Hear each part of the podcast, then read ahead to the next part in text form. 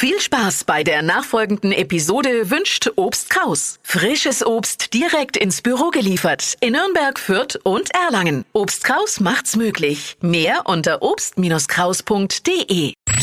Fränkisch für Anfänger und Fortgeschrittene.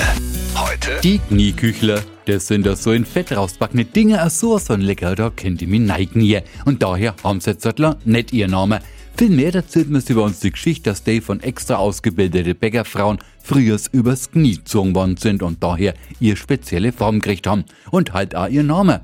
Ganz wichtig ist jetzt, ob es ein katholisches oder ein evangelisches Knie war. Ja, echt, weil die katholischen Knieküchler sind rund und die evangelischen, die sind viereckert, schmecken aber genauso gut. Und probieren sollten sie es alle, auch die Neufranken. Wenn sie also runde oder eckige goldgelbe Gebäckteile sehen, mit Puderzucker bestreut, greifen sie zu. Natürlich stilecht und korrekt. Paar Knieküchler bitte. Fränkisch für Anfänger und Fortgeschrittene. Täglich neu auf Radio F und alle Folgen als Podcast auf radiof.de.